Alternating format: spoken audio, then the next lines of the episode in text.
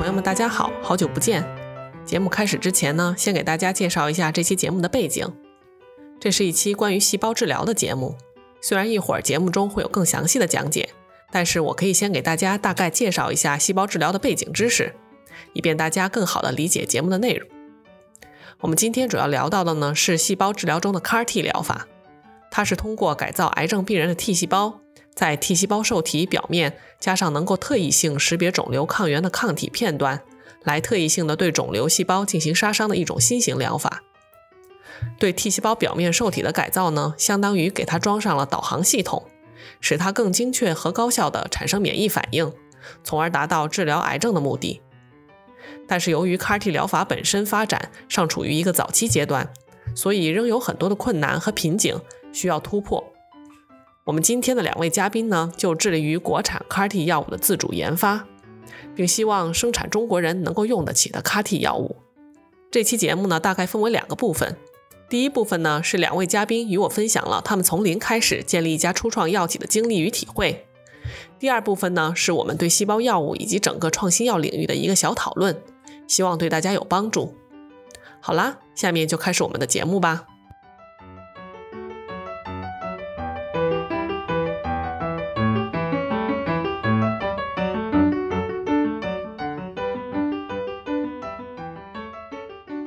听友朋友们，大家好，我是雅贤，欢迎大家来到 ATGC Doctor Chat，跟我一起探索生命医药的历史与未来。前段时间的工作实在是太忙了，就一直没有更新，也收到了一些小伙伴的催更，感觉特别开心，谢谢大家的支持。那我们今天呢，又要聊一期跟产业相关的话题，那就是现在医药市场上非常热门的细胞基因药物，更具体来说呢，是 CAR-T 疗法。那我们今天两位嘉宾呢，其实是我在清华的两位师兄和师姐，一位是北京疫妙神州医药公司的创始人何婷博士，另一位呢是疫妙神州的研发总监丁艳平博士。那我们今天的话题呢，一是想要聊一聊二位从科研到创业的转型故事，第二呢是想让大家更深入的了解细胞基因治疗的一些产业现状，以及它有哪些机遇和挑战。那我们首先有请何婷博士，还有丁艳平博士给大家打个招呼，然后介绍一下疫苗神州这家公司。嗯，大家好，很荣幸啊能参加这次的这个交流。我是疫苗神州的创始人何婷，啊，我是二呃清华生命学院二零一五届博士，啊，从博士毕业以后呢，就创办了这家公司，呃，今年也是我们创业的第八个年头。啊，我们一直深耕在这个基因系和细胞药物领域，啊，我觉得非常非常幸运能选择这个领域，也非常幸运能跟这个在创业的道路上，啊，能跟这个学校，我们生命科学这个领域其实有非常非常多很前沿的技术和产业上的碰撞。Hello，大家好，我是丁艳平，现在在疫苗神州任早期研发的这个负责人。我是二零零六年进入清华大学。嗯，读这个生命学院攻读博士的，二零一二年，然后毕业了以后呢，我先选择了从事基础科研，进入了中科院的国家纳米科学中心啊。到二零一八年的时候呢，然后从中科院离开中科院，进入了疫苗神州医药科技，开始从事基因细胞治疗的这个研发啊。嗯，非常高兴今天和大家在这里交流。对我介绍一下公司啊。呃，疫苗神州，呃，是一个专注于基因细胞药物研发的企业，而且我们，呃，不仅专注在这个领域，同时呢，我们也特别重视这个自主研发。呃我们今天我们的创新药上，从呃这个早期的分子发现到这个我们整个的这个工艺开发和。生产质量分析方法等等都是由我们团队这个自主开发完成的啊，我们也建立了从研发到生产的整个呃体系和我们的团队以及我们的这个呃 GMP 的这个生产车间等等，我们是希望能够做出呃真正国产自主创新啊，并且能够让中国患者用得起的这个新的基因细胞药物。嗯，对，其实那个上次宣讲的时候，就听何田博士聊起，说这个要用中国人自自己用得起的。其实我就特别好奇，为什么这个 CAR-T 药物或者细胞药物它会这么贵？然后呃，怎么能让它能够让中国人都用得起呢？嗯，呃，我们一直在思考这个问题。呃，一五年刚刚开始的时候，我们也不知道这个药会多贵。那时候我们也在早期研发，那时候全球第一个 CAR-T 药物也没有上市。啊，一直到二零一七年，呃，第一款由诺华开发的 CD 十九 CAR-T，啊，用来治疗晚期急性淋巴细胞白血病，在美国获批上市。当时它的定价是四十七万美金，啊，其实也是。在行业内也是，其实是挺非常轰动的，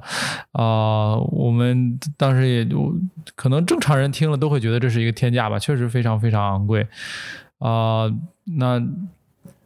它贵的有这么几个点，呃，第一呢，确实这个基因细胞药物的它的这个生产要求跟传统的药物。跟传统的可以说任何一种药物都完全不同，啊，所以在全球，无论是第一个上市的诺华，还是后面上市的其他家的企业，都是用全部新建的产能去生产这个 CAR-T 药物，嗯，包括其他类型的基因治疗的药物，啊，所以呃，本身新建它的这个早期的投入就是比较大的，而且这个建产能的需要的时间也比较长，呃，第二呢是。嗯，CAR-T 这样的自体细胞药物，其实它的这个生产，呃，它的生产过过程是跟过去的药也是完全不同的。它生产一批只能用于一个患者的治疗，嗯，啊，而过去无论是小分子还是大分子药物，一批都是能够供呃很大数量的几万人甚至几十万人啊使用的这样的那。这样的独特的这个生产模式呢，让自体细胞药物其实会有一个很特殊的产线的设计啊，它的这个在放大上的逻辑也跟传统药物不同。嗯，在自体细胞药物的放大上，我们是需要去堆砌很多个能够并行生产的产线啊，才能够让它的产能变得更大。啊，而如果生产生物大分子的药物的话，其实我们核心可能是要增加这个单个反应器的体积啊，那这样其实带来的这个空间和管理上的挑战其实是要小一些的，可能相对。啊，另外一点呢，就是这种特殊的这个生产模式呢，也让它的指控的成本特别高。嗯，它的指控成本可能会是这个过去的药物的几万倍啊，甚至更高。啊，因为我们举个例子，假设这个一个大分子药物生产一批够一个万个患者用，那其实这一批完成一这个一次这个放行的检测，啊，哪怕这个检测很贵，啊，但是它摊到这个一万个这个使用者身上，其实每人也只是承担万分之一的检测成本，啊，对于 CAR-T 这个药物来说，我生产一批只能给这一个患者使用，所以这呃它的这个。检测的这个成本最终摊到它的药价上，其实就是百分之百啊，而不是万分之一。所以这也让它的这方面的成本是其实是无比高的，是非常非常高的。嗯嗯，对，其实是我比较心急啊，一下就跳到了这个比较技术的细节上。那我们可能一会儿这方面的呃话题我们再聊，就是关于 CAR-T 的整个的这个一个呃科普以及它这个呃产业化的逻辑。不过我们可以再先聊一聊这个嗯，从科研或者从学术界转化到这个产业界，甚至是自己创业这么一个过程。其实我也还是蛮好奇的，何婷博士。从什么时候就有了这个创业的想？是怎么样就从这个科研就顺利的 transition 到这个创业的这么一条道路上来了呢？其实是毕业前啊，我之前也是在做这个癌症相关的基础研究，呃，其实呃也是很长时间都在思考怎么能把癌症研究的更好。但是最终的目的可能是希望能通过我们的研究能把癌症治疗的更好，啊，但是，呃，其实这个这么多年以来，在癌症领域真正的能让癌症治愈的这个技术进展还是非常非常有限的，啊，所以当年这个在从文献上看到海外在 CAR-T 这个领域的研究的进展的时候，其实是很激动的，看到真的啊，像白血病、淋巴癌这样的疾病。已经看到了治愈的希望，甚至是真的有已经有一个又一个患者在海外当时的实验中已经被治愈了。从这个一零年往后啊，就到我毕我博士毕业二零一五年的时候，海外已经有这个几个很课题组的这个数个临床实验啊，治疗了几十位患者，其实总体的疗效都是非常好的，这点对我当时的震动是很大的，所以呃，其实是在这个毕业前做了这个创业的决定。那当然，同时更重要的是做了希望研究 CAR-T 这个领域的这个决定。嗯，那您在博士期间从事的就是跟 CAR-T 相关的研究吗？没有，我做博士做的是肿瘤微环境的这个基础研究。啊，我们实验室没有做过 CAR-T 方面的研究，所以当时对 CAR-T 来说也是一个对我来说也是个全新的、全新的技术方向嘛。啊，当然仍然它跟癌症还是相关的。我们现在疫苗神州的整个研究的这个所有的药物的管线也都是目前都是用来治疗癌症的。呃，但是其实这个问题有是不太对的，就是从一个博士生到这个呃创业者到企业家的这个。transition 是非常非常难的，我觉得一点都不顺利啊，是是很艰辛的一个过程啊。我觉得丁博士可能可能也有类似的感受啊。丁博士也是从基础研究这个出来进入到企业。然后我这个其实我是一直非常佩服何婷他们三个人的这个创业的这个精神哈。就是换作是我的话，我是根本没有勇气在博士毕业的时候。能够下定决心去自己去干去创业的啊，然后而且我是一二年博士毕业那会儿，其实应该是属于中国的生物医药可能刚刚萌发萌芽的那么一个时刻啊。那会儿创新药，创新药，创新药，对对对，那会儿可能比较有名的就是百济神州，但是那会儿百济神州规模也还是比较小的啊。对，所以呢，在那个情况下呢，我就先选择了，然后去进入一个科研院所，然后去先从事一些。嗯，就是基础的研究，但是我那会儿呢，也是选择了一个交叉学科，就是纳米医药啊，它是相当于把跟生物材料和这个呃肿瘤生物学，相当于是做了一个结合啊。我那会儿主要研究方向就是靶向或者调控肿瘤微环境的这个纳米药物这个研究啊。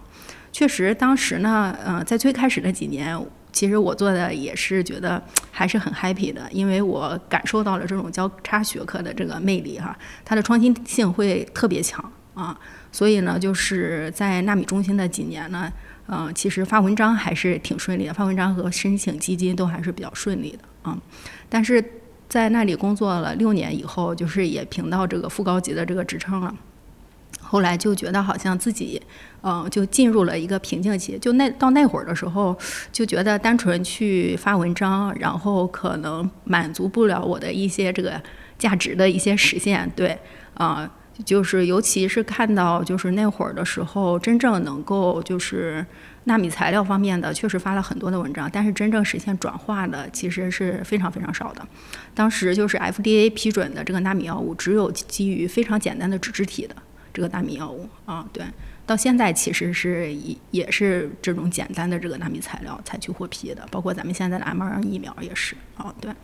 所以呢，就是可能在这种嗯纳米药物的这个路上，如果要是想去做这种转化的这个研究的话，可能还是要有很长的这个路，然后要去走啊，对。同时呢，我当时也是嗯一个非常这个。嗯，好的一个机会吧，然后就了解到这个疫苗神州那会儿的 CD 十九的这个 CAR-T 的这个临床研究的一些数据，早期临床研究的数据啊，就发现这个药物真的是特别有效啊，就是因为它在患者上面，然后就能让很多的患者然后实现肿瘤的这个完全缓解啊，这在我之前做过的。这么多的这个纳米这个药物的这个研究中，而且是在临床前动物模型的研究中，我都是看不到的啊。对，所以当时也就下定决心，然后觉得这个方向是值得我去投入的啊。然后就这样就来到疫苗神州去做这个转化的这个研究了哈，进入了这个产业界了。对，嗯，那你觉得基础科研的思维和产品转化的思维有什么本质的不同呢？基础科研就是像我刚才说的，我们是就是我们要找到一些这个非常好的一些创新点啊，然后我们可以去自由探索啊，我们可以去发散的，然后去去进行这个探索。但是呢，我在做这种产品研发的时候，我的目标一定是要聚焦的啊，我其实是在做目标导向下的这种这种研究啊。那我的这个目标其实就是我的这个产品目标啊。我最开始我就要定下我的产品目标应该是什么样的。啊，对，但是呢，其实呢，它又有一些呃，就是共同的这个逻辑在里面的啊。对，就是说我虽然是呃，它的这个最高的这个指导性，然后可能是不太一样的，但是我在做这研究的这个过程中，其实我也是要用一些我之前做这个基础研究的一些逻辑啊思维，我怎么去证明这个科学假设一环一环的啊？对。这些其实是会相通的啊，对，嗯，明白，嗯，哎，那那刚才何博其实提到说这个中间有特别特别多困难，可不可以给我们举点例子？嗯嗯，对哪方面困难比较感兴趣？太多了，太多了，可以多举几个，每个都多举几个，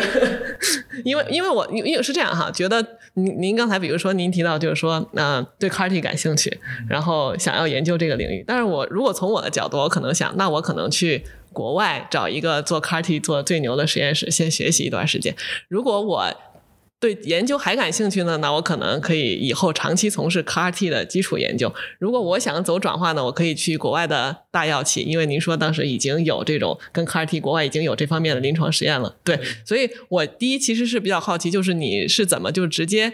从其实以前你也没有做过跟 CAR-T 相关的，一下就跳到了一个自己成立公司，对吧？然后也没有说。说是我再去，我再去，我再去读一个博后啊，或者做一个博后呀，或者之类。第二呢，就是说我也没有想过说我要去依托一个已经相对比较成熟的平台，而是一切都从自己开始。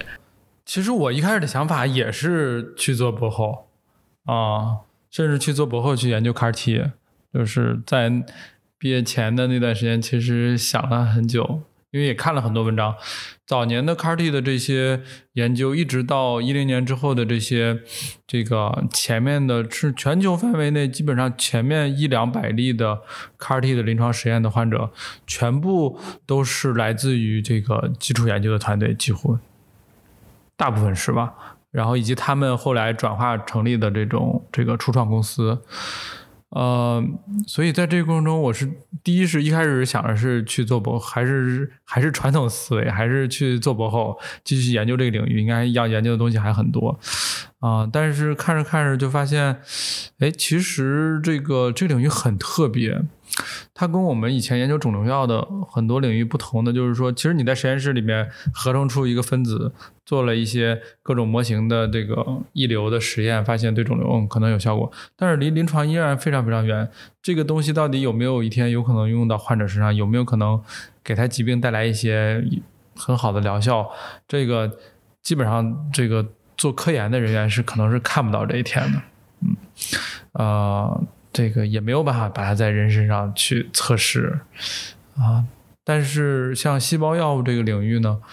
呃，就是你可以，虽然它的成本和单价很高啊，但是就是又很很神奇的一点就是它又跟实验室非常接近。实际上，生产 CAR-T 的这个技术，呃，跟我们这个做基础研究的这个在实验室里面养细胞其实是。可以说是，呃，不能说是一样，但是说，呃，理论上我们实验室养细胞也是一种低配的细胞药物的这个呃生产的过程。这个虽然它生产出来的这这个不具备这个方法不能拿去商业化啊，但实际上它能够让我们直接看到。这个药物的治疗潜力，那真的实际上世界上最早的几个 CAR-T 研究，真的就是从实验室里面养出来细胞，拿给患者去打了，然后把他的癌细胞全部杀死了啊，疾病没有复发啊。我们在美国还跟就是他们这些早年做的这些科研团队交流过啊，确实很神奇。但是你要做一个，你要是做一个化药，就不可。基本上不可能，你从实验室里面合成了一个小分子，然后拿去给患者用一下，这这个在今天的这个研究时代是绝对不可能的啊！所以细胞这个药物，这个是很呃非常非常有意思，它可以说是，也可能是这个新一代的这个创新药里面各种技术里面最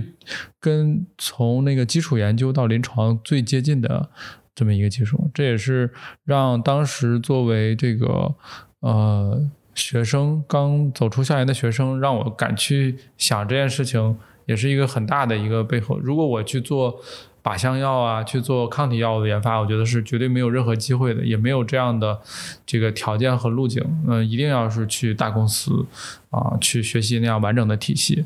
啊。但是基因细胞药物确实很特别，所以到今天，无论是在中国还是在美国。嗯呃，在基因细胞药物这个领域的这个已经上市和临近上市的一些比较好的一些产品，基本上都是初创团队做的，甚至这里面很大比例的初创团队就是从学校和医院出来的啊，无论在中国和美国都是。而传统药企，无论是我们国内的传统的大药企，还是海外的传统，虽然第一个 CAR-T 药是诺华批的，但是那个药就是诺华直接从宾大的这个实验室里面买出来的，它也不是由诺华自己的这个科学家团队研发出来的啊，以及第二个药凯特的，第三个这个 Juno 的等等等等，全部都是都不是来自于大药企的产业。所以换句话说，即使我想去这个产业界。想通过这个在产业界上，呃，去进入到基因细胞药物领域，可能也是要加入初创公司和这样的这个呃这个从科研转化的团队，而不是在大公司去研究。那可能那个路还非常非常遥远，甚至甚至我觉得极端点说，也有可能大公司就很难在基因细胞药物这样的。呃，全新的颠覆性的技术领域能有特别大的这个原始创新的成就吧？我觉得，嗯，哦那我可不可以理解成，就是说，可能在基因细胞治疗领域，它就是监管相对还比较滞后，或者没有那么那么完善，所以它让这个从基础到临床中间的这个距离缩短了。其实不是。呃，当然，我觉得早年你要说十几年前是监管肯定是不完善的，无论在。呃，海外还是在国内，可能十几年前基本上对细胞药物、基因治疗是没有什么特别清晰的监管的。呃，但即使在这些年，我们看到仍然就是，嗯，在全球范围内还是非常鼓励这个基因细胞药物的这个早期的探索性临床研究的，而且这些研究真的带来了很多这个创造了很大的临床价值。呃，那这跟这个药物的特性本身是有关系的。啊，另外也得益于就是说，它可以在非常有限的这个 GMP 环境中生产出这个药物啊，而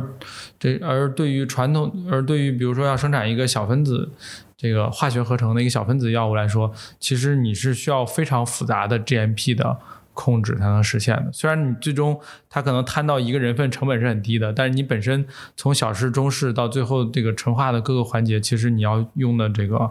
呃，这个方法，这些都是要投入很大的代价的。而细胞药其实基本上不就不存在于这个，就没有小试和中试，这个直接你实验室养出来的这个规模，其实跟最终这个十年以后产品上市的这个商业规模其实是没有什么差距，只不过中间你需要各种长时间的临床实验的去。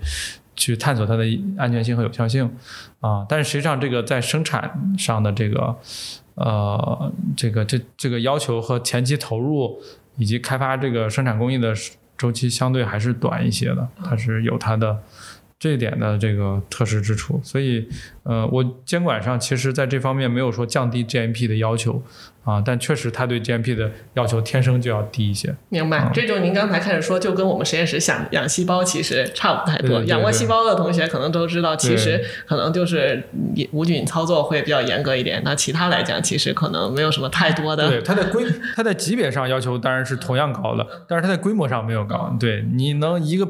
一个安全柜，一个培养箱能养出来的细胞，其实理论上你在这个生产的 GMP 车间上，也就这么大的空间，也够生产这个规模啊。当然，那个其实它的洁净级别和你操作过程的管控是完全不是一回事儿了。但是它毕竟还是能让你，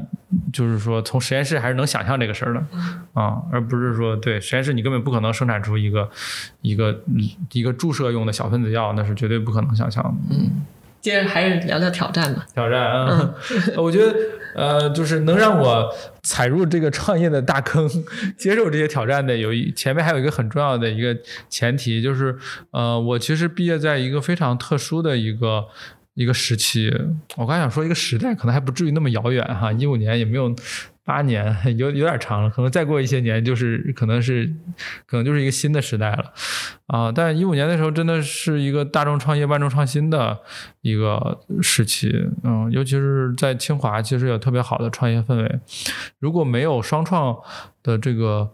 嗯那时候这个大潮的话，其实我觉得我可能一辈子都不会想去创业。嗯，双创啊，双创就是万众创业，大众创新，对对对对对，万万众创业，大众创新。嗯，呃，尤其是一五年，当时这个总理还到了这个中关村，然后当时我也在那个，就是他有个中关村的双创周，啊，总理去讲话来支持这个大众创业、万众创新，当时我也在现场。啊，所以还是很，你就觉得，嗯，自己在做一件，呃，不仅是在技术上、科学上有有意义的事情，也是，哎，响应国家号召啊，这个应该是也是很有社会意义的一件事情吧，啊，所以，呃，那也是一个很特殊的事。如果，呃，如果我比如说我像师姐这样一二年就毕业了，也许可能我也不会想到要去创业，啊，所以我刚好赶在。嗯，CAR-T 这个技术从实验室走向临床应用，然后我们国内的创新药从这个遥不可及变到开始支持大众创业、万众创新啊，这两件事情的加合，让我非常幸运的走在了那个可能那个时间的交叉点啊，我命运的齿轮就开始转动了。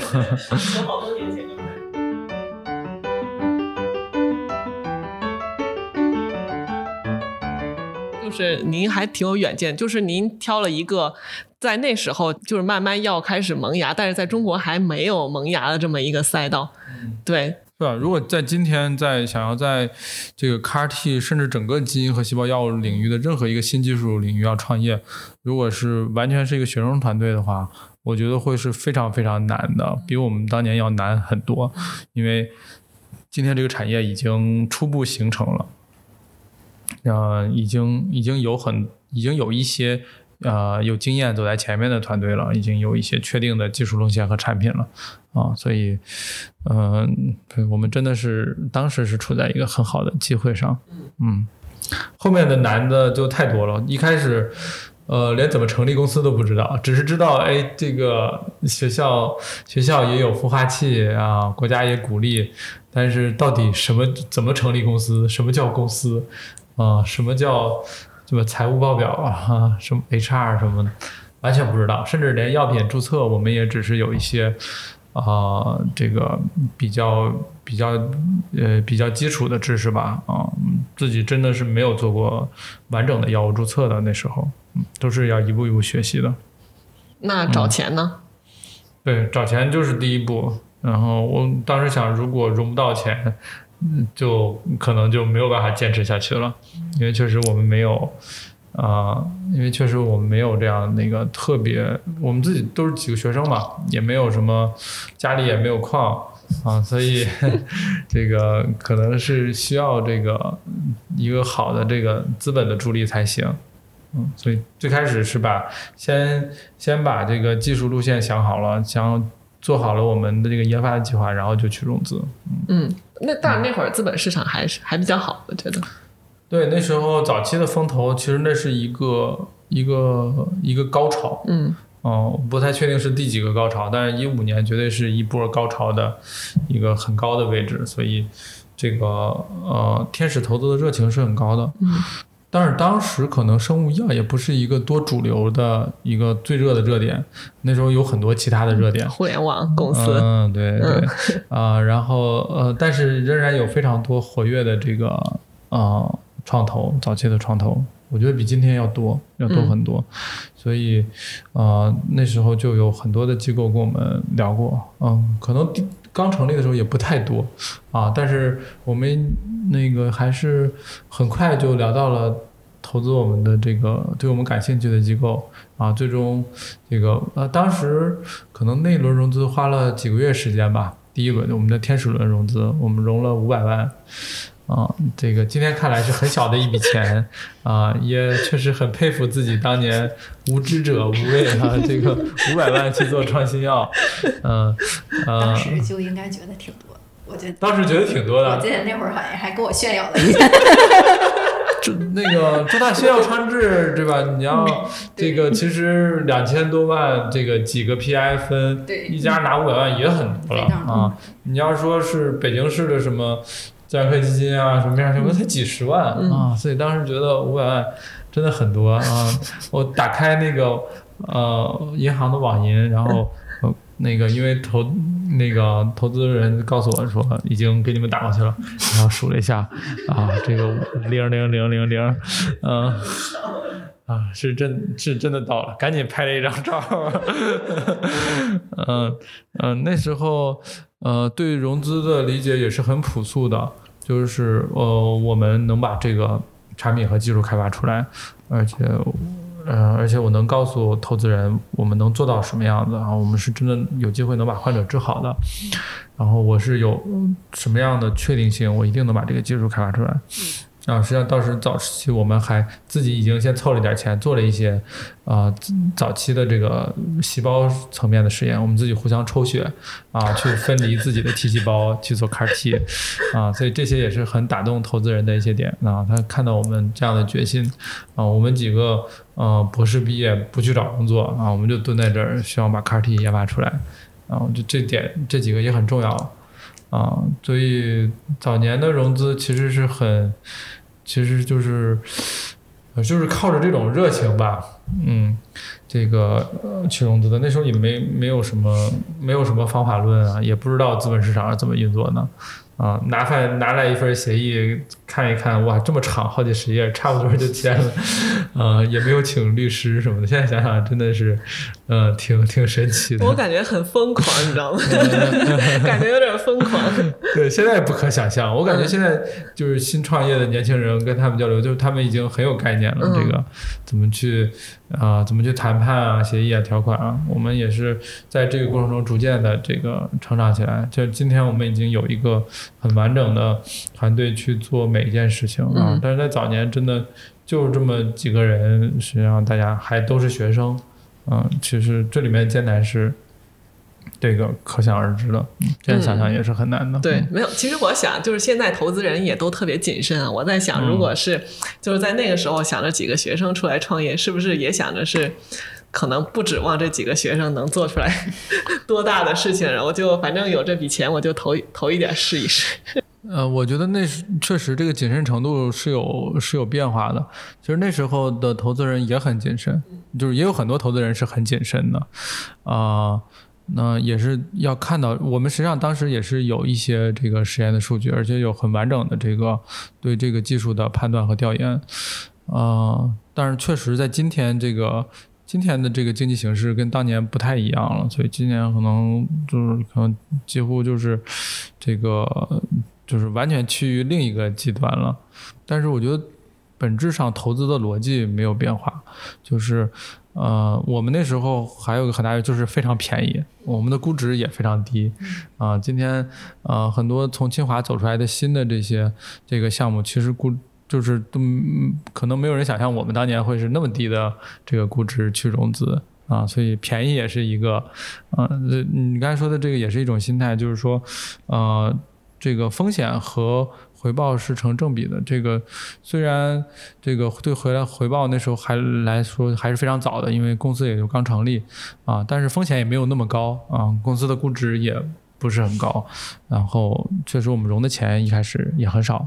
啊，所以，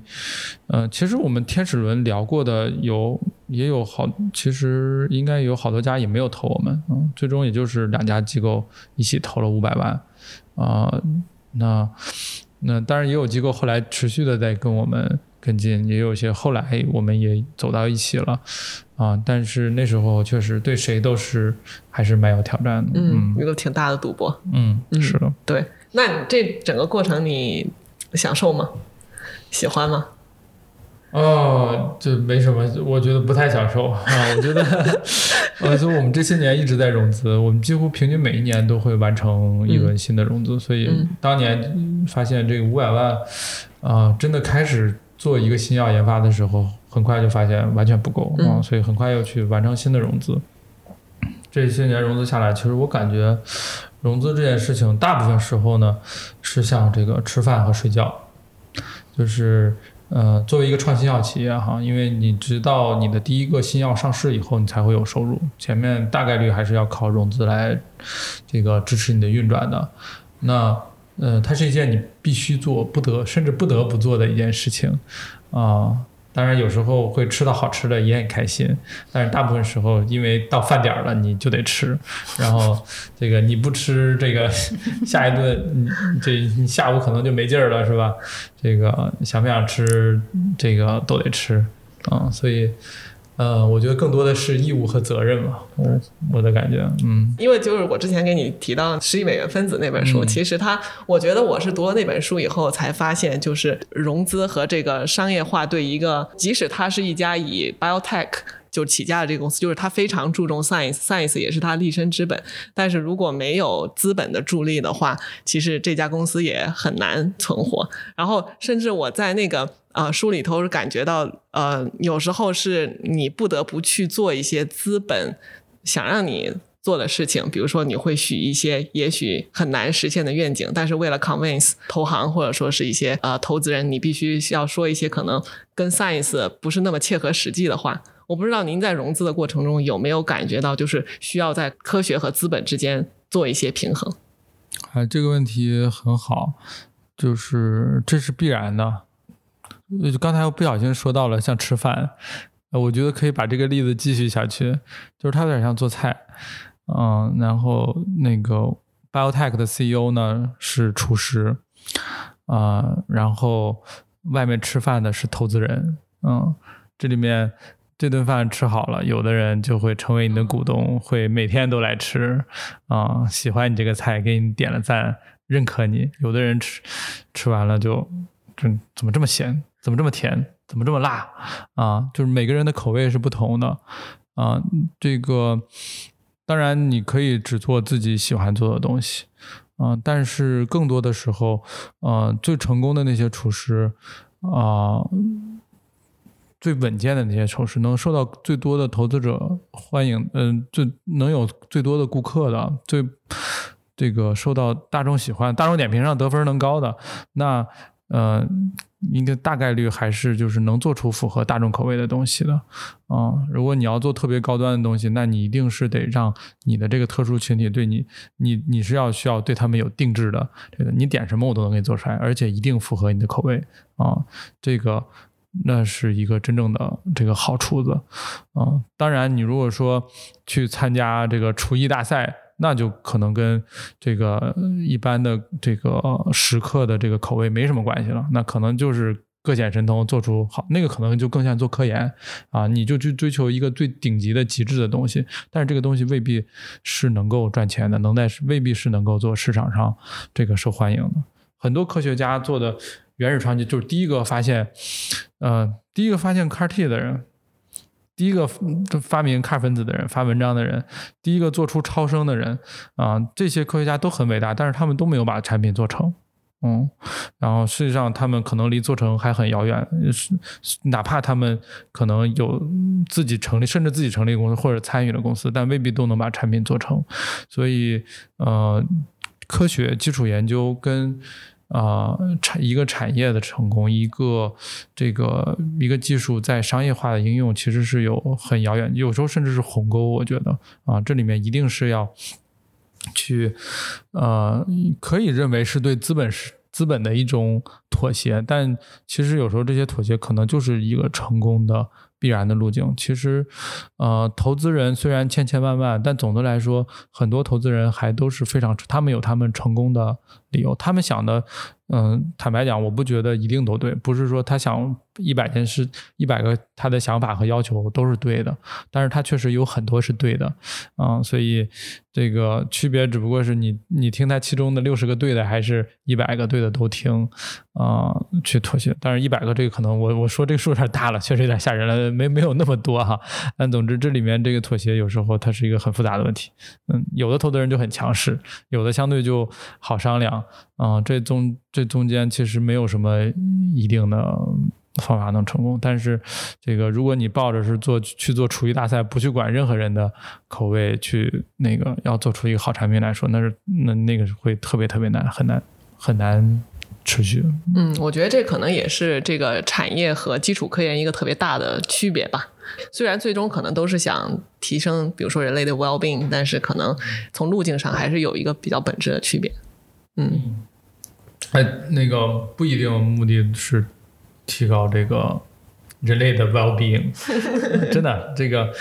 这句话说起来挺有道理的，但是其实细想来说不是。你说基础研究的呃目的就真的直接只是这个提高这个人类的 well being 吗？嗯，我觉得这个不一定。就就那就是从无论是生命科学还是有一些其他的这个呃前沿的这个基础研究的领域，其实我觉得能做出一个原创性的一个发现，哪怕。不知道它对这个我们真正的这个生活、人类的发展有什么具体能看得见价值，但也非常非常了不起。我是非常尊重这样的科学发现的。嗯嗯，就像这个我们领域，这个比如说第一个发现 RNA 的人，他应该也没有办法预料到 RNA 有一天会成为一个疫苗，在新冠这样的事情上做出这么大的贡献。啊，即使不能预测到这一点，那他做出的这个 RNA 的发现，其实也是非常非常了不起的。嗯，但实际上它跟 RNA 疫苗可能也没啥直接关系，因为做成这个疫苗其实还是一个一大堆交叉学科的很复杂、很复杂的事情。嗯，我觉得就算让他去做，他也未必当年发现 RNA 的人也未必能把 RNA 疫苗做出来。啊，其实不能说 RNA 疫苗是因为他，但是也不能说跟他没有关系。其实我觉得有时候两者的目的可能就是不同的，但是你要笼统的说，肯定都是对人类这个有意义的。但是刚才那个师姐也说了一些，就是我们呃开始做新药研发，我们在产业界的这个目标，其实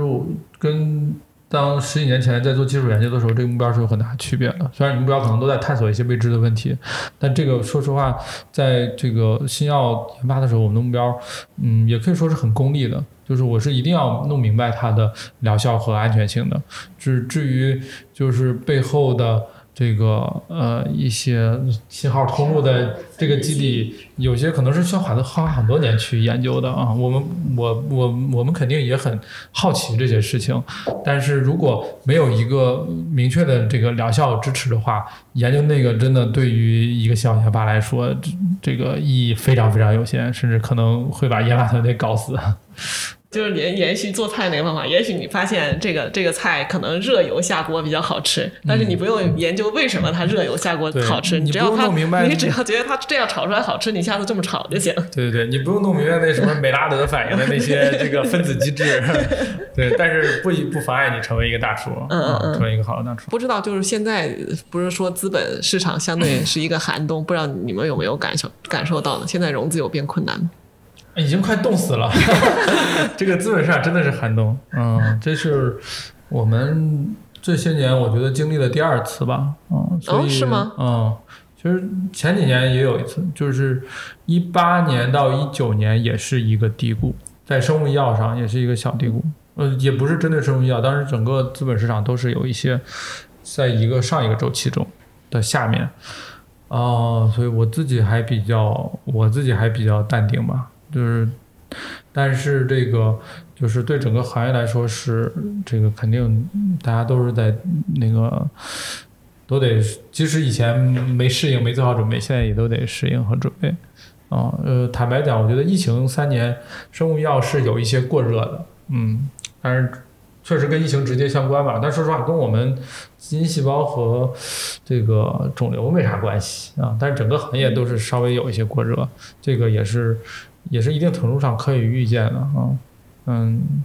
对，就像创业过程中的考验还很多呢，这个只是其中之一吧，我觉得，嗯，就平常心面对。现在遇到困难是不是已经就是说已经习惯了？觉得这只要现在要做的就是想办法解决问题。对，嗯，这个确实也是，我觉得我来这几年。就是感受特别深的一点，就是我之前的时候，就是就是感觉现在就是打不死的小强，包括我现在给我们团队传递也一直都是传传递这种理念，就是你遇到问题你就大家就坐下来，然后好好去想怎么解决就行了。这是而且就是经过这些坎儿，我就感觉好像这个问题没有解决不了的啊。对，只要是你想办法，肯定是能解决。嗯，对。对，那那哎，刚才聊了，就是说那个呃困难是什么，然后那整个过程，何博，你觉得你最 enjoy 的是什么？我最 enjoy 的是团队，就是我看到我们从呃三个人创始人，哎到早期的员工，第一年完了，我记得我们是十几个人吧，后来到二十人、三十人、五十人、一百人啊、等等，现在几百人，啊、以及我们核心团队有这么多优秀的这些高管加入我们，啊、这个过程是让我最最有成就感的吧。然后这个，尤其是我们这个核心的高管在一起，我是我有时候我自己会想，虽然我没跟大家说过，就是觉得我们这群人做什么，我们今天是在做 CAR T 啊，但是我们我们当然还会做更多的新的药物的研发。甚至包括可能更大更难的事情，我相信我们也都能做成。就是这种，呃，这种满足，或者说怎么说，没想好一个词来描绘，这是我这是我自己觉得最有最有成就的。你感觉像战友情似的。对对对对对，啊，嗯，嗯，那从一开始就是从公司创立到现在，你觉得你一直嗯、呃很相信你能做成一个成功的药物吗？就是你有这个信念吗？是一直都有，但这个过程是有变化的。就是早年的有，就是我觉得就是一腔热血，就是或者说初出茅庐啊、那个光脚的不怕穿鞋的，反正这个我们努力一搏，然后我们全力的去投入自己最大的。这个精力去尝试，嗯，然后反正这行业也没什么大佬，在基因细胞药物这个领域，这个十年前真的没有什么大佬，至少在国内是没有什么真正意义上的大佬，没有人做成过产品啊。我觉得我们是放手一搏吧。呃，这些年就有变化，就这些年是我们在成长的路上，就是有了越来越强的团队，我们的这个核心团队在不断的壮大，而且有了非常多，无论从技术研究还是在产业界上很有经验的这些前辈加入我们，呃，这个让我有也我们也有了更清晰的这些呃每一年的规划啊、这个有了更好的这个产品新药开发的这个方法论，我觉得这里面让我的信心变得更足了。啊、以前的信息可能以前的信心可能还是就是属于这种主观上的信心，然后我们现在是有更强的这种客观上，就是或者说基于这个现实的这个分析和判断的信息嗯，啊，这两种信心其实也是不一样的。现在是确实是方方面面的这个成功的因素都具备了，应该是嗯很快能做出一款马上能上市的药物。对，嗯，对。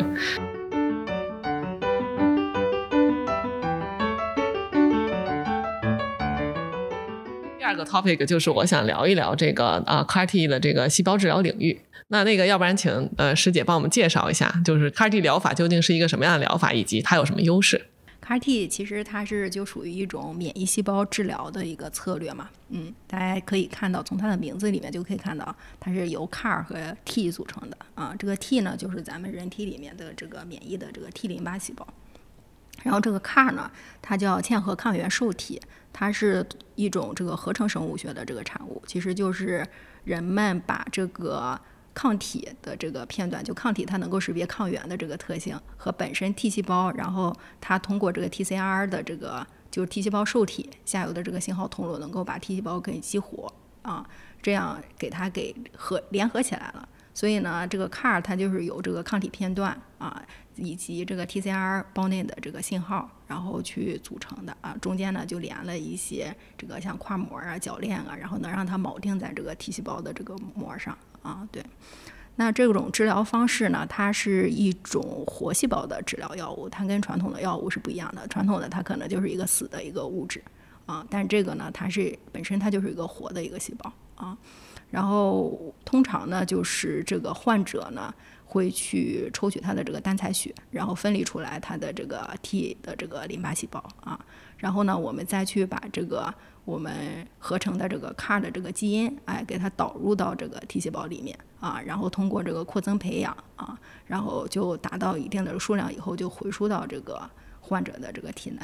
然后当这个 CAR T 在这个肿瘤患者的体内，然后遇到它的这个肿瘤抗原的时候啊，那这个 CAR T 细胞，因为它下面连了 T 细胞，它活化的信号嘛，它就被活化了啊，然后它呢就会去啊分泌一些颗粒酶穿孔素，然后去把这个肿瘤细胞给裂解了啊。对，整个它就是这么一个呃进行肿瘤识别和杀伤肿瘤的这么一个过程啊。就是大家听起来呢，就是这个呃是比较简单的这么一个流程哈。但是呢，其实这个 CAR-T 呃根据这个流程。它的这个药物的研发就是一个非常复杂的一个过程啊，就是它又包括 CAR 的这个分子，同时呢，它还要包括这个呃，我怎么把这个 CAR 的这个基因然后导入到 T 细胞里面的一个载体啊。现在大家通常用的还是一个病毒的一个载体啊，对。然后最后呢，然后我们再形成一个最终我们这个 CAR-T 的这个活的一个细胞啊。所以呢，这一个流程呢，虽然它是一种药物叫 CAR-T 药物。但其实对于研发来说，它相当于是研发三种药物啊，一个是它的这个基因，一个是它的这个慢病毒的载体，还有一个最终的这个 T 细胞的这么一个终产品啊啊，这也是刚才我们也说它的这个成本很高嘛。其实对于它早期研发的这个成本来讲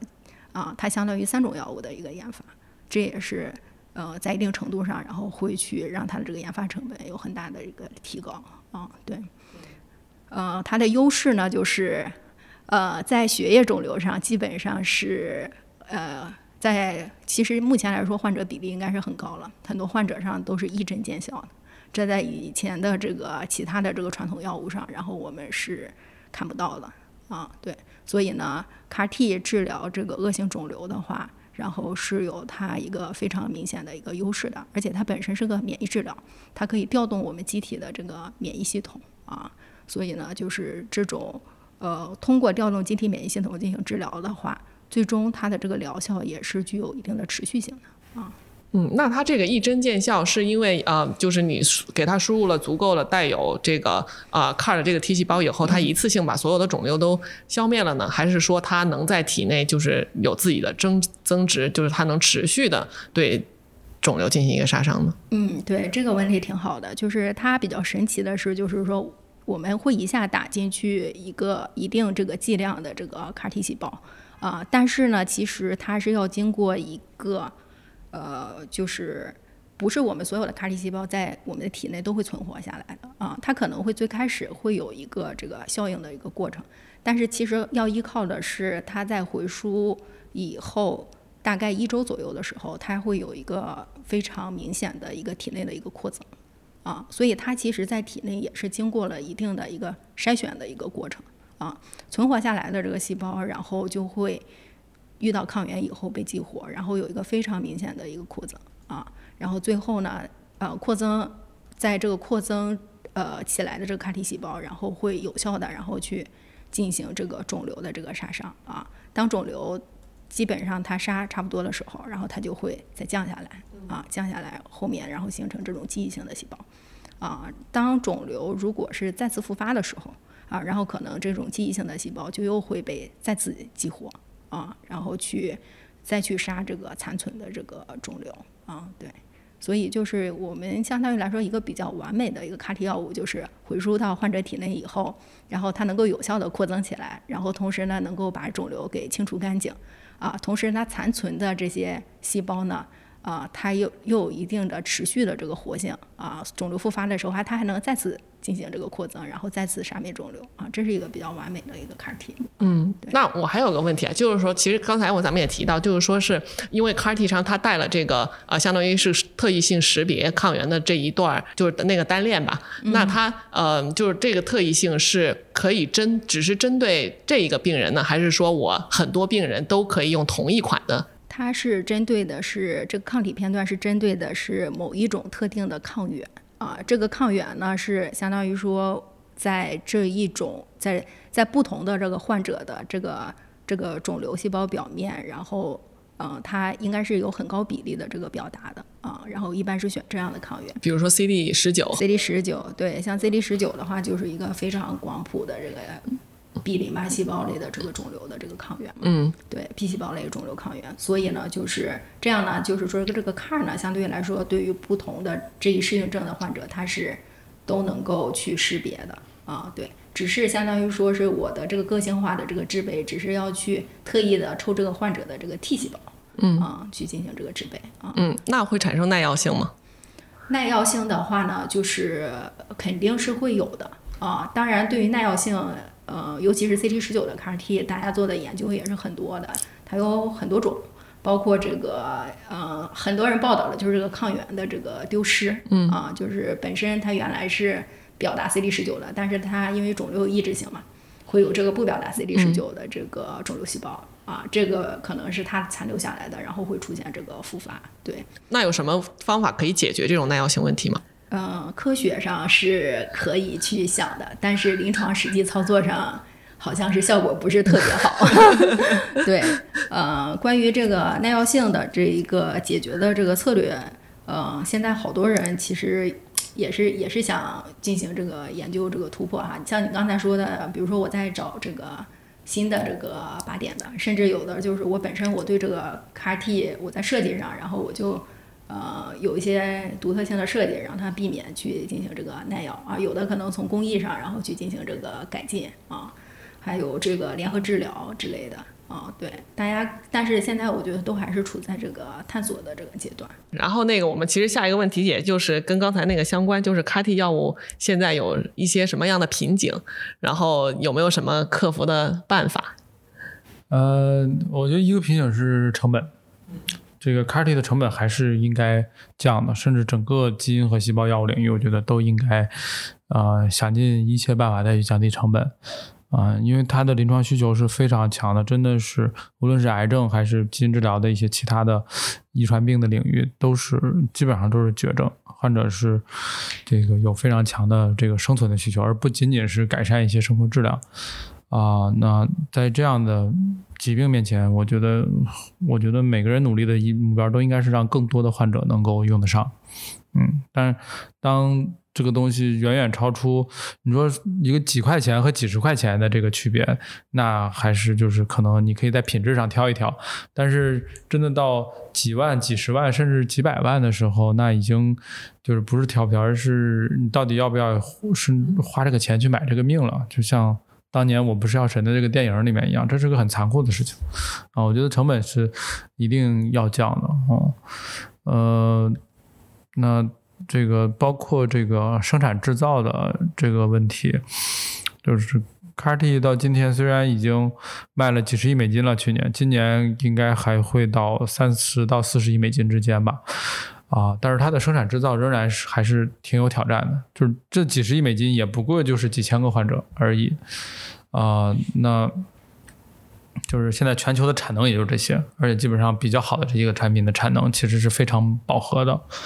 嗯，所以怎么让它的这个生产制造的难度降低，能够更有效的去交付给患者，这一点还是需要持续去改进的。嗯，嗯，那咱们公司是不是其实已经在这些方面都有所努力？这些是我们一直这个花入挺，我们得有一半的人是在生产，这个是在我们的 GMP 的生产和质量团队。啊，其实，在这些年，我们在各个临床实验的这个呃这个患者用药的生产中，其实积累了很多经验。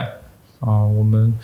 我今年在美国开 ASGCT 的会上，其实跟美国的很多同行交流，他们也，他们因为他们对国内的了解还是比较少，他们很惊讶啊，你们在国内竟然啊一年能就是以这种效率去生产这么多，他们也很意外，他们觉得他们以为可能，他们本来以为就是。那 CAR-T 肯定都是美国的哈，欧洲有一些也是美国上市这几个产品，但是他们没有想到，其实国内的 CAR-T，呃，我觉得我们在原始创新上，CAR-T 的发现新靶点上，呃，肯定就是说还有很多，还有一定的路要走。但是我们真的在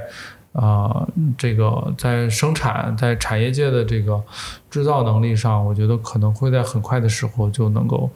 超过美国这样的这个。CAR-T 原始发现的地方，啊，因为在越往后越在工业界的后面，我觉得其实，在技术上我们国内的优势反而可能会更大。嗯，您指的是什么？国内的优势？呃，整个供应链，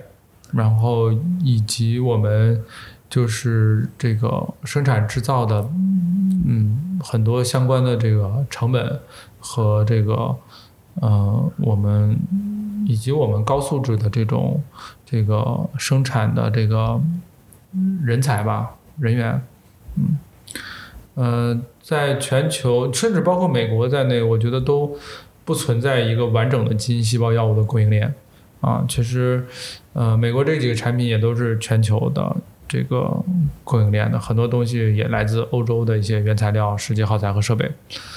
呃，但是我我们在过去这三年看到，从中美脱钩开始，虽然这脱钩不是本身不是在生物医药行业，但是只可以说整个科技领域的各个方面，大家都是都是受到了很大的脱钩的这种威胁和担忧。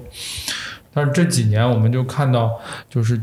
这个别的领域，包括我了解的有限，但是就基因细胞药物这领域的这个供应链的国产的解决方案，其实是以一个非常惊人的速度在发展，就是几乎所有东西都能找到。虽然现在很多东西做的还不够好，我觉得还不能马上就替代，但是再过个三年五年，就能实现这个产业链上的一些很多我们曾经不可想象的关键环节的国产自主，我觉得。不是个大概率事件，这几乎是一个必然事件啊！而这个事件你在美国，你和在欧洲都是看不到的，所以我觉得后面的生产制造国内会非常强在这方面，嗯，而且我而且本身这方面跟海外的差距也就这么几年时间，他们的这个整个生产制造的能力也还是在建设当中啊，我们追赶速度会比我们追基础研究的速度会快非常多。这个我非常有信心，当然不是说我们自己，我觉得是整个国内的这个。这个产业的生态已经发展起来了，所以我是相信接下来基因细胞药物的成本是能够持续下降的，而且在中国，我们是有机会做出更大幅度的下降，做出全球呃最低成本的这个 CAR-T 的生产制造能力。这个我们呃我们国内同行一定能一起把这件事情做到。嗯嗯，我觉得一谈到工业制造，我觉得没有人能跟中国中国速度相比，因为之前也跟那个呃实验院的那个金琴宪老师聊过，他就说一旦到了工业制造这一层面，比如说光伏呀、汽车呀什么的，一旦卷起来，就是其他其他国家都没有活路。对对，我们担心的是别把自己卷死了，可能啊，担心的不是能不能降下来，啊，一定能降的。嗯，对对对，所以所以其实成本这块，就是生产这块，其实是它这个。呃，卖的贵的最主要的原因，就像你咱们一开始就已经提到，其实还是一个生产的成本。嗯，对，CAR-T 主要是这样。那有些基因治疗涉及到一些罕见病，是因为它可能研发的费用太高了，它它后面摊到后面会很高，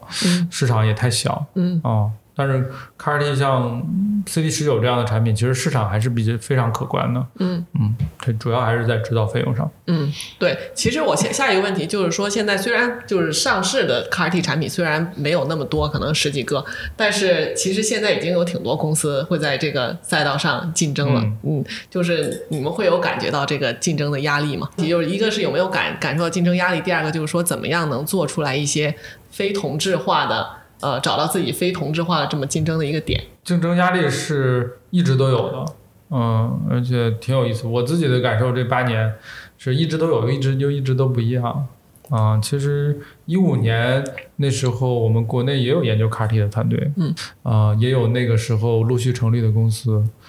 那今天我们同行几乎跟那时候已经有了翻天覆地的变化了，有一些八年前的团队已经不存在了。啊，或者干别的去了，没做出来的，然后也有一些新的同行一直在持续的出现，啊，也也从国内也从从做 CAR-T 自体 CAR-T 到更多的其他的不同类型的免疫细胞和基因治疗，啊，很多方面都有团队开始在做了，我觉得这是一个好事儿，啊，我们一直都能感受到压力存在，我而且我觉得未来也会是这个压力会一直都有，呃，嗯。那我觉得也有可能，某些层面上跟基础研究也有类似的地方，就是，嗯，哪怕是很小、很冷门的领域，也可能会有同样的课题组在竞争一个方向啊。这个一篇 Nature 版一个月搞不好就变成 PNS 了，能发 PNS 还算不错，也还不错，是吧？这个从宏观来说是好事儿，从个体来说肯定，这个我们可能都希望能轻松一点，可能会更舒服一些啊。嗯，但是这也一直督促我们前进吧，呃，但我觉得本质上一样的，就是说你唯一的应对就是自己把自己的课题做好，嗯，你把自己的呃我们的产品研发的目标更更好、更快的实现。啊，然后这个在我们自己能做到的这个嗯这方面，不管是效率啊、疗效啊、安全性啊啊，还是进度上啊，都去追求我们自己的极限。嗯，总有人会在某一个方面可能做的会非常好，甚至是完全超过。超越你，但是这个呃，也有很多你自己擅长的东西，不是别人能轻易复制的。呃，对于生物医药来说，我觉得更很多时候更像一个木桶理论啊，就是其实你不能有太大的短板，你需要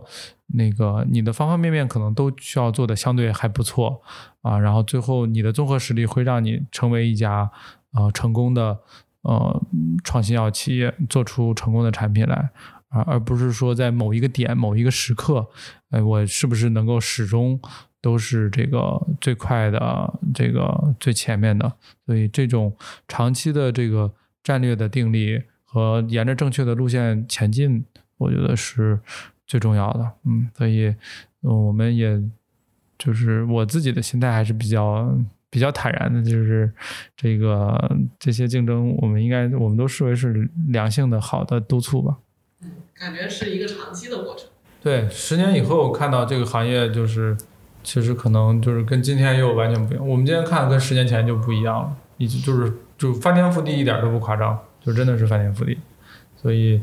这个这是一个长跑，嗯，不是一个一百米。就咱们就跳脱出来这个呃 CAR-T 这个领域啊，就是我会经常看到文章，就是 criticize 说中国没有 first in class。的这种药物，然后总是做一些比较同质化的竞争，我不知道就两位怎么看这件事情？就是 first in class 就是真的特别重要吗？或者说是我们应该怎么样能拥有自己的 first in class 的这种药物呢？嗯，目前来说，这个生物创新药哈，尤其是像这种嗯 ADC 啊、BiTE 啊，以及这个细胞治疗领域的话。就是我觉得我们能够去做出 first in class 药物的概率是比之前我们在这种小分子药上，我觉得其实还是提高了很多的啊。对，而且呢，现在呢，大家也已经开始有这些意识，包括我们传统的一些大药企，大家其实已经都开始再去布局这种创新药的这个研发了。但是呢，其实这是一个需要一定的这个时间积累的。啊，就是我们肯定不能现在的这个呃这个水平没法去跟欧美去媲美，因为人家已经积累积累了这个上百年的这个历史了，有的一些大药企，对，所以呢，就是我觉得未来我们是一定能够做出来这个 first in class 的这个药物的啊，对。另外呢，就是除了这种产业上的这种积累吧，就是我们可能在这种基础的这个研发上。啊，对，以及这种基础研究和产业之间的这种合作融合上，其实这些年我也是能够明显的去感受到，比起码我在上学的那一会儿啊，其实还是有非常非常大的一个进步的啊，有一个很大的一个提升的啊，对，这些迹象其实都是呃在显示着，然后我们再往这种 first in class 的这种水平上，然后再去逐步的去迈进啊，对。所以我是对于这个，我还是相对持一个比较乐观的一个态度的啊，对，嗯，我挺同意的。然后我补充一点儿，那个我的想法就是，我就本身我们能去谈论 first in class 这件事情就已经很好了，就是已经很不错了。这个你要说我们我们俩上学零几年上学的那会儿，那什么 first in class，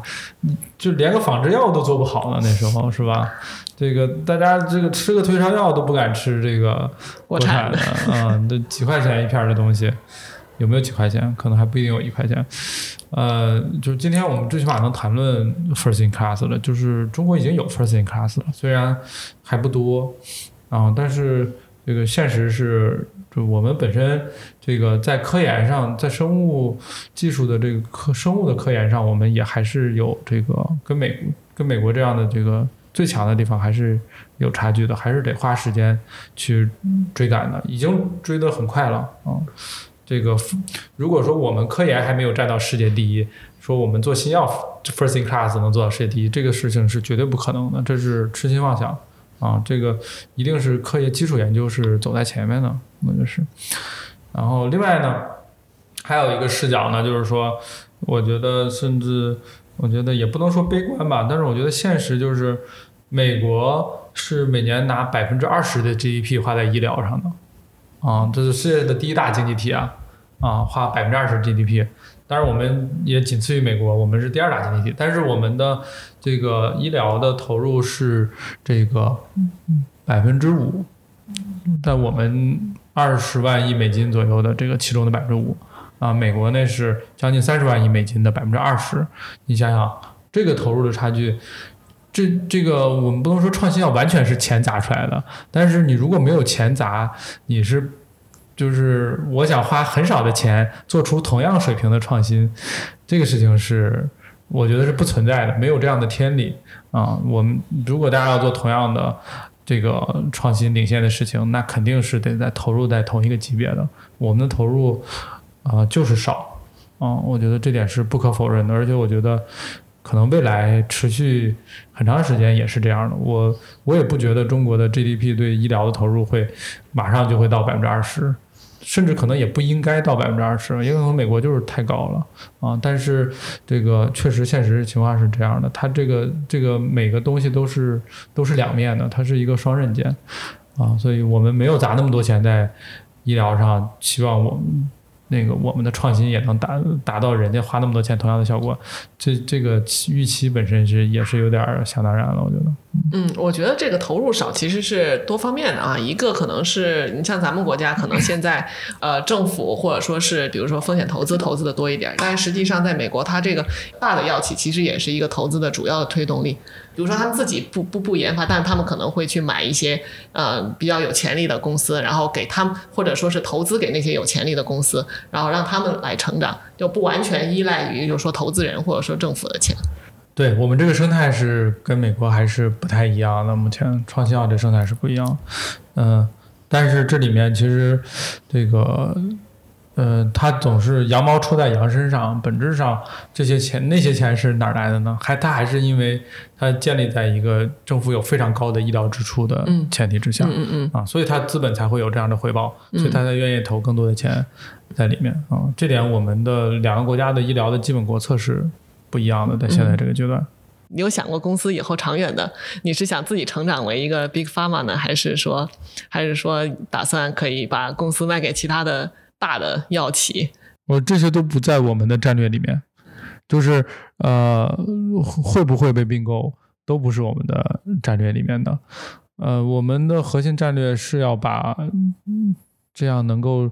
呃治愈晚期癌症的药物研发出来，嗯，包括 CD 十九 CAR-T，也包括我们在做的结直肠癌的 CAR-T 以及更多的新药的品种。那至于就是我们自己的股份比例，也要不要跟大药企合作这些。我觉得都是我们实现这个终极目标的路径。这个路径可以有。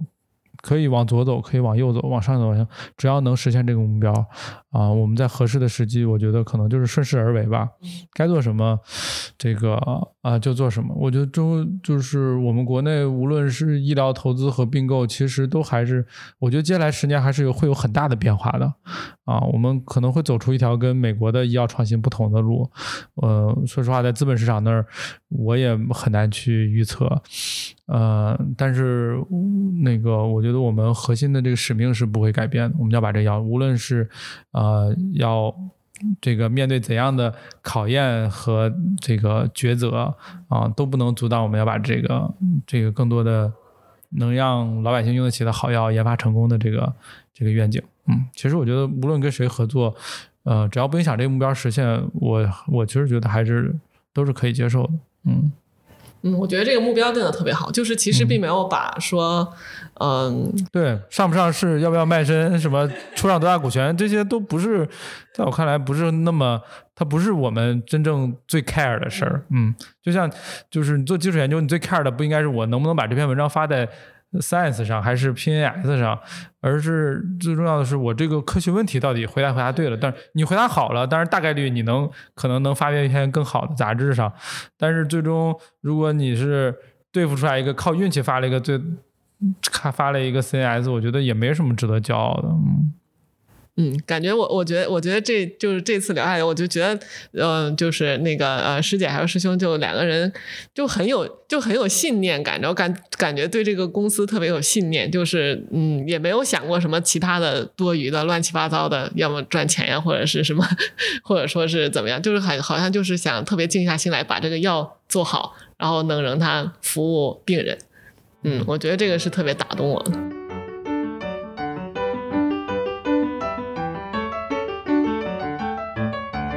啊，上次啊，一秒神州在招人，现在是不是可以打个广告？哦，呃，就是我们对于这个就是真的特别优秀的人才，尤其是这个在技术和研发上面，这个这个很很优秀的，呃，无论是同学们呀，还是产业界的人才，我们一直都是非常渴求的。嗯，希望如果大家这个有兴趣的话，可以跟。呃，可以跟我们取得联系哈，然后也希望大家能够更多的去关注基因细胞药物这个行业啊，我相信这是未来十年生物药领域是特别会是特别蓬勃发展的一个领域，会有很多全新技术的这个全新的治疗这个机理的这些药物会一个一个上市，会而且每一个都会可能会解决一个曾经无法解决的。绝症的问题，一个重大疾病治疗的问题，嗯，这点会会比以以往任何一个时候都更快的速度来涌现，嗯，哪怕现在这个这些经济形势什么的都是有压力的，但是我觉得这个科学技术的发展，它一旦启动了，这个就是不可逆转的，这个巨大的趋势已经形成了，嗯。好的，那我们今天就聊到这里吧。然后特别感谢师兄师姐，然后这个能跟我聊特别多很真诚的话，然后我也从中学到很多。对，那感谢二位，那我们就跟大家说拜拜。好，谢谢谢谢，拜拜。